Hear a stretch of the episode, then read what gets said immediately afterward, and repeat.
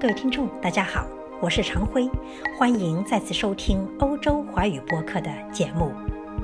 眼下世界局势风起云涌，伊朗和美国剑拔弩张，战争的阴影笼罩在半空。不祥的硝烟是否能够及时借政治协商而得到消散，尚不清楚。今天的节目，主播将回顾一番。刚刚发生的事件，并推出几家媒体的报道和分析。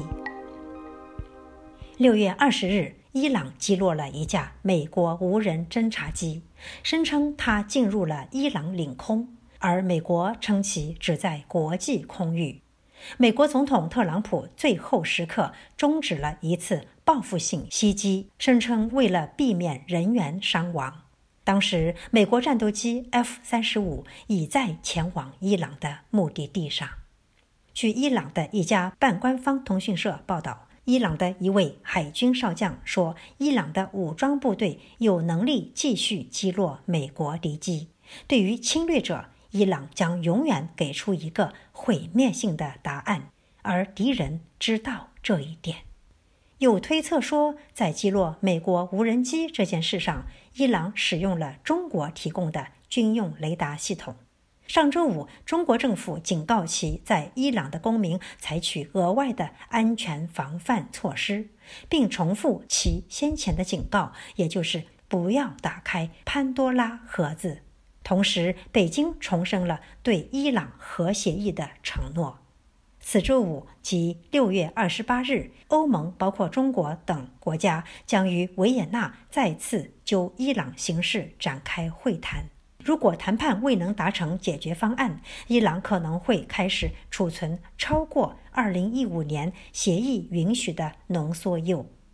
去年，美国特朗普政府退出了伊朗核协议之后，中东地区的局势明显恶化。据路透社六月二十三日说，美国总统特朗普二十二日表示，他不想与伊朗开战。此前，伊朗一位高级军事指挥官警告称，海湾地区爆发的任何冲突都可能无法加以控制的扩大，这将威胁到美国军人的生命。特朗普在美国国家广播公司的 Meet the Press 节目上表示，他并没有期待战争。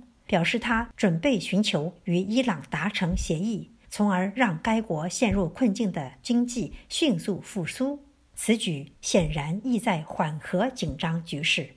美国国务卿蓬佩奥同日也对记者重申，美国希望与伊朗进行谈判。他说：“我们准备进行不带任何预设条件的谈判。他们确切知道怎么找到我们。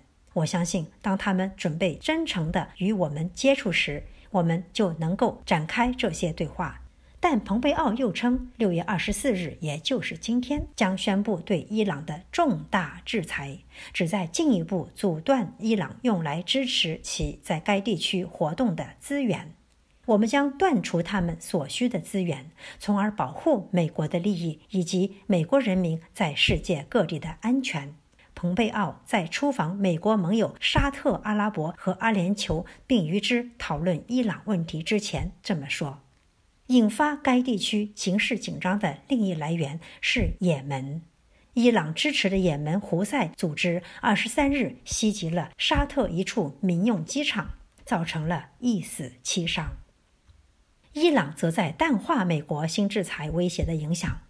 他们只是在宣传，因为所有制裁都已经实施，没有其他制裁了。官方的伊朗伊斯兰共和国广播电视台援引伊朗一位外交部发言人说：“伊朗否认寻求发展核武器，提到伊朗最高领导人哈梅尼在2013年签署的宗教敕令，禁止发展或使用核武器。”近几周的事件还包括海湾油轮遇袭，美国将油轮遇袭事件归咎于伊朗，而德黑兰否认参与。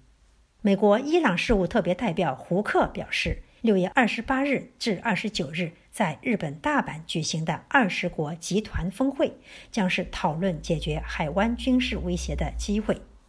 美国国家安全顾问伯顿则寻求维持向伊朗军事施压。伯顿是特朗普政府中的鹰派。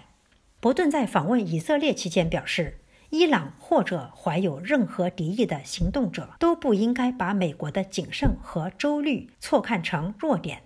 没有人授予他们中东猎杀许可证。伊朗议员们周日在议会会议上高呼“美国去死”。自1979年伊斯兰革命以来，伊朗经常歌颂这句口号。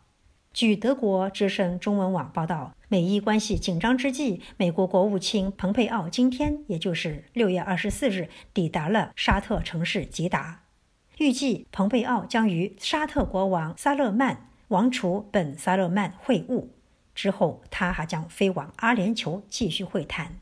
周日临行前，蓬佩奥表示，在伊朗击落美国无人机后，他将寻求建立全球联盟。蓬佩奥表示，与沙特阿拉伯的会谈主旨是确保伊朗无法获得资源以滋长恐怖主义、扩大核武体系和导弹计划。蓬佩奥也呼应美国总统特朗普早先的表态，试图缓解紧张局势。称美国愿与伊朗谈判，但必须是伊朗方面不提任何先决条件。各位听众，世界和平如何保证？各方势力如何协调？中国将起怎样的作用？如今这些或许都是个问号。借此平台，愿大家一起来为世界和平祈福吧。